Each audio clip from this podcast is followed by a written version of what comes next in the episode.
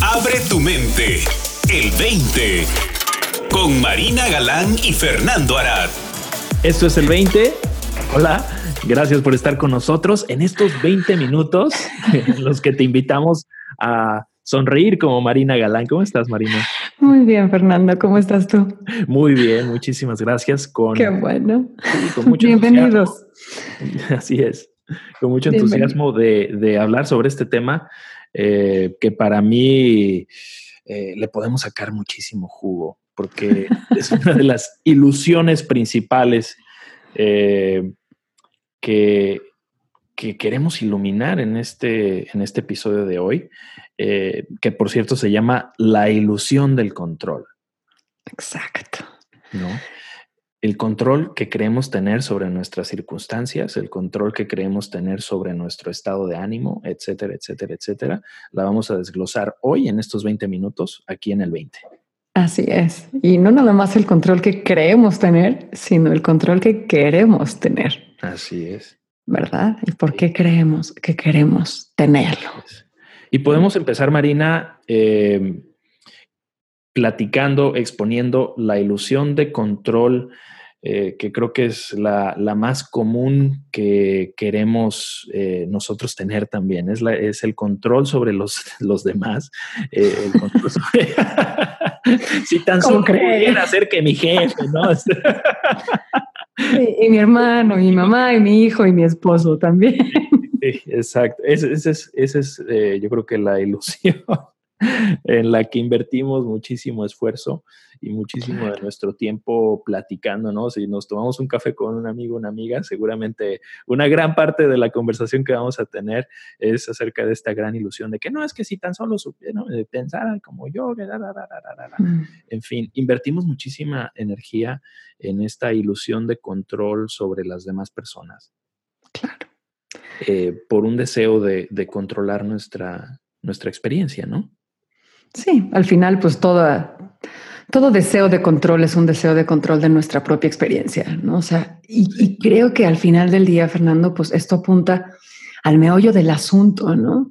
Porque ¿de dónde sacamos la idea de que una experiencia determinada sería mejor que otra? Y pues es una historia que en algún momento nos contamos, nos creímos y a partir de ese instante empieza el deseo de controlar. ¿No? Y sí, creo que apuntas muy certeramente. El deseo de controlar empieza siempre afuera. Es controlar al otro, es controlar mi circunstancia, porque creo, estoy convencido de que el poder controlar mis circunstancias es lo que va a dictar mi experiencia. Pero bueno, pues al final del día, Fer, pues no es cierto, ¿no? es una completa ilusión. Porque cuántas personas que tienen circunstancias ideales se encuentran a sí mismos pues teniendo depresiones tremendas, ¿no? O sea, creo que las altas y bajas de una experiencia humana son siempre reales siempre reales para cualquier persona en el universo, independientemente de sus circunstancias. Vamos a tener momentos alegres, momentos tristes, momentos eufóricos, momentos depresivos, o sea, momentos de enojo, independientemente de cuál sea nuestra circunstancia económica, espiritual, emocional, social, lo que sea, lo que sea. Sí, yo, yo me, me topé, bueno, me he topado muchas veces muy fuerte con esta ilusión de control que, que, que, creía y creo tener todavía de repente, pero específicamente, Marina, eh, en, en, en, la cuestión eh, del, del trabajo, ¿no? En una ocasión recuerdo sentir muchísima presión por, eh, por, los resultados que no se estaban dando, como me imagino que en ese momento tenía yo la expectativa que se dieran o la expectativa de, mi jefe en cuanto a los resultados del trabajo que, que, yo estaba desempeñando en ese entonces. Y me acuerdo que me encontré con un ejercicio, creo que en algún libro lo escuché o no sé dónde, dónde lo saqué, pero este ejercicio, la idea era dibujar un círculo eh, en la página, en una página en blanco y hacer un inventario de todo lo que me estaba preocupando en el momento, ¿no? Todo lo que yo creía que tenía control o que tenía que controlar para yo entonces poder deshacerme de esta preocupación y angustia que tenía al respecto.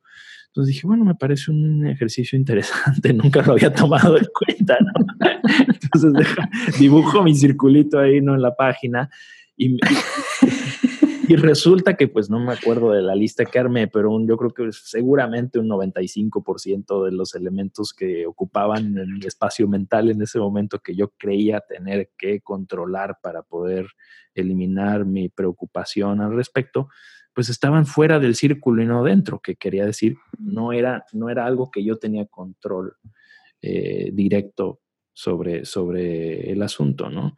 Que en nuestra vida cotidiana, por ejemplo, es el preocuparse por la economía, ¿no?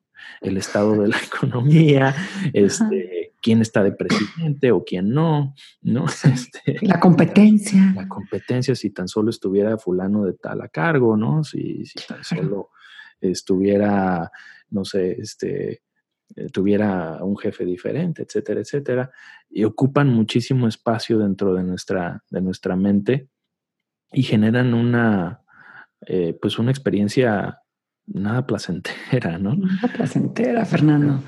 Oye, pero dime una cosa, con tu ejercicio este del círculo. Sí. Ese 5% que quedó dentro del círculo, ¿qué, ¿qué ha pasado con él? Pues sabes que ese 5% pues era nada más, pues tenía que hacer mi chamba y ya.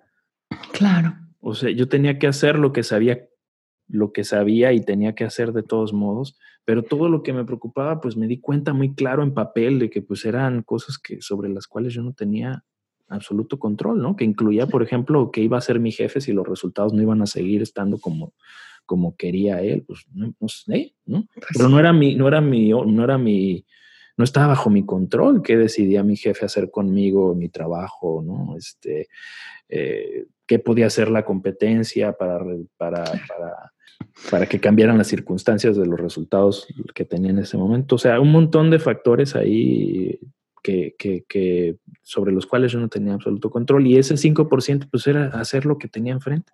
Hacer, pero no, pero no conllevaba una preocupación al respecto. No, era, era, como evidente por sí mismo lo que se tenía que hacer. Punto, tan, tan, se acabó. Sí, exacto. Entonces me, ayudó a poder, a, poder, este, pues prácticamente inmediatamente al ver, al, ver en, en, papel que todo eso que me preocupaba no era tarea mía de solucionar, pues eliminó toda esa preocupación que cargaba encima y me permitió realmente pues, enfocarme eh, en, en, la chamba. Fíjate que esa, o sea, esa parte de lo que tenía que hacer no implicaba preocupación. Tiene otra connotación más, Fernando, que es esa parte que tenía que hacer, no necesitaba controlarla. No, había como una claridad, me, me, suena, escucho en tus palabras la energía y se oye como una claridad absoluta de lo que tengo que hacer es esto, pero no se trata de necesito controlarlo. Sí. Ahora, la bronca con la, con la bronca con la ilusión de control, y, creo que a esto apunta un poquito también tu historia, es lo agotadora que es, Fernando, ¿no? Porque cuando creemos que tenemos que controlar algo, pues esa creencia no nos permite bajar la guardia, nos mantiene en alerta todo el tiempo y eso pues termina siendo agotador en cualquier sistema, ¿no? Sí, es la fuente, la fuente principal del estrés. Claro. En este intento por controlar nuestra experiencia de vida, creo que cuando, cuando llegamos al momento al que tú llegaste, ¿no? En el que, ok, pues todo lo que está fuera de mí está fuera de mi control, caemos en otra ilusión de control, que es la ilusión de control de uno mismo. Así es. ¿No? Y, y en ese sentido, híjole, creo que hay un malentendido tremendo en el mundo hoy en día acerca de lo que podemos controlar acerca de nosotros mismos, ¿no? Podemos controlar nuestra, nuestros pensamientos, podemos controlar nuestros sentimientos, podemos controlar, por lo tanto, nuestras reacciones a lo que sucede. Ahora, lo de siempre, Fer, si nos detenemos cinco segundos a observar, se vuelve bien fácil darse cuenta de que no tenemos control sobre esas cosas. Si, si tuviéramos control sobre nuestro pensamiento, así de fácil te lo pongo. ¿Tú sabes cuál va a ser tu próximo pensamiento? No. Tú sabes qué va a ser. desde la mañana. ¿Tú sabes cuál va a ser tu último pensamiento el día de hoy? No, tú sabes, o sea, te puedes forzar a ti mismo a pensar de una manera, no es cierto, ¿no? Y podemos decir, ok, eh, vamos a pensar todos sobre las nubes y entonces, ok, nos ponemos a pensar sobre las nubes, llamamos nuestra atención a las nubes, pero no tenemos ni idea de qué es lo que se nos va a ocurrir sobre las nubes. O sea, no sabemos cuál va a ser nuestro pensar. Por lo tanto, no tenemos ni el más mínimo control de nuestros pensamientos. Y por lo tanto, pues tampoco de nuestros sentimientos, ¿no? Sí, sí. Y la cosa es esta, o sea, de alguna manera, cuando te das cuenta de que lo sentiste, pues ya lo sentiste, ya cuál, cuál control. Sí, sí, sí. Me está dando mucha risa porque un amigo que, que, que por, por, cierto, escucha el 20. saludos, amigo. Sí, saludos, amigo. No voy a, no voy a exponer su nombre porque me, me, le dije, ¿qué te parece el programa? ¿No? Y me dice, está muy padre, pero sabes que a veces suena como que no saben qué van a decir. y le digo, pues es que no sabemos qué vamos a decir, ¿no? Y eso se trata. Esto del control. Queremos que, ah, no, entonces deja deja, armo mi, mi, mi guion para el programa del día de hoy, ¿no? Que sí lo podríamos hacer, ¿no? Pero pues estaría leído, ¿no? no sería un programa natural, orgánico. No sería el programa de este momento, sería el programa de cuando lo escribimos y lo perfeccionamos. Así es, ¿no? Y apunta esto de la ilusión del control, ¿no? y creemos que entonces, así, igualito de lo que estás diciendo el programa, creemos que una vida controlada, preparada y perfeccionada de antemano es la respuesta. Sí. Y no lo es porque pues es una vida muerta, por decirlo así. No suena, suena confrontativo, pero, pero sí, no, o sea, mucho de, de lo que nos trae la alegría en la vida, pues es esta capacidad de estar presente, esta capacidad de improvisación, esta capacidad de, de responder al momento en tiempo real. ¿no? no puedes, no puedes planear la primera cita, no puedes planear cómo te vas a enamorar, no puedes planear porque pues le quitas todo el sentido a la experiencia de vida. Sí, la, lo espontáneo que es la vida, cómo surge infinitamente creativo y que también responde adecuadamente a lo que está enfrente. Así es, así es, me acuerdo de una prima mía una vez le mandó a hacer una, una mesa a un carpintero maya, así en medio de la selva. Y le pidió una mesa con unas especificaciones así muy claras. Y cuando regresó unas semanas después a recoger su mesa, era una mesa completamente diferente. Y mi prima muy enojada le decía al carpintero, ¿qué es esto? Esta no es la mesa que yo le pedí. Y el carpintero le decía, no, esta es la mesa que la madera me pidió. Ah, ¿Ves? Sí. Entonces, bueno, eso desató una, ha desatado conversaciones de todo tipo en mi familia y entre mis amigos, pero de alguna manera apunta a esto que estamos tratando de decir. ¿no? O sea, esta capacidad de estar presente, esta capacidad de, de, leer el momento y ver qué es lo que el momento está pidiendo de mí. ¿no? En ese sentido, Fernando, o sea, como, veníamos diciendo, ¿no? Cuando te das cuenta ya lo pensaste, cuando te das cuenta ya lo sentiste. Creo que no hay nada que sea más efectivo catalizador de cambio que la conciencia. ¿Cuál es, ¿Cuál es tu experiencia en eso? Sí, la conciencia es ese, se, siente como vivir. Para mí, eh, Marina, lo, lo lo he sentido como vivir en, cámara lenta. Es, eh, eh, permite tener una distancia que es metafórico, no, es una distancia real, ¿no? Es, pero, pero se siente como vivir, como vivir en cámara lenta y tener una distancia que, nos permite, que me permite relacionarme diferente con, lo, que, con lo que aparece dentro de mi conciencia en cuestión de... Como perspectiva. Sí, una perspectiva que, es mucho más amplia, eh, que permite, que, de hecho permite todo lo que ocurre. Claro. Eh, no, no excluye. Es, es, es, es íntegra y se siente como vivir en cámara lenta. Eh, no ocurre en todo momento, pero cuando ocurre, así, así lo, así he percibido esa experiencia de, del darme cuenta de, que cae el 20, se abre como un pequeño espacio y, me permite entonces, eh, la experiencia fluye, ¿no? La experiencia del famoso flow que le llaman en inglés, en el que entran los atletas, ¿no? Este, en la zona. Los artistas, sí, y Los artistas y la gente que, que tiene un nivel de concentración y de, y de entrega a su tarea y a su labor, como me imagino que este carpintero, ¿no? Lo, lo, logró con esa mesa, ¿no?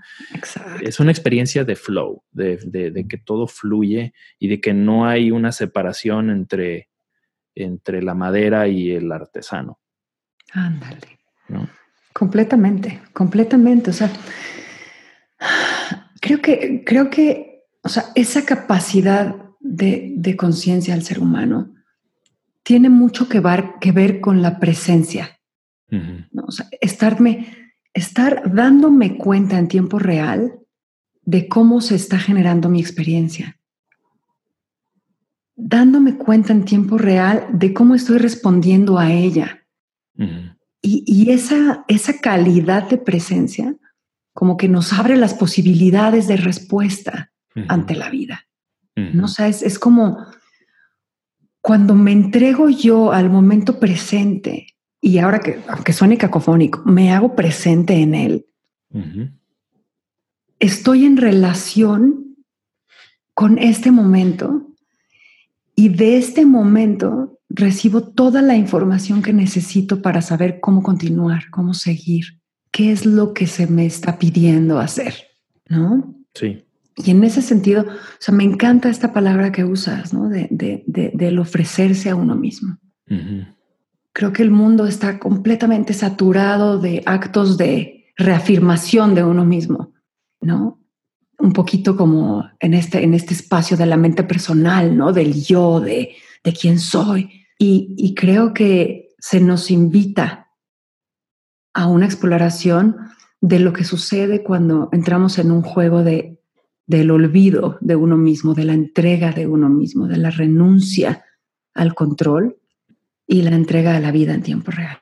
Esta conciencia de la que de la que hablamos, Marina, es la que la que ilumina y elimina esta ilusión de control, ¿no?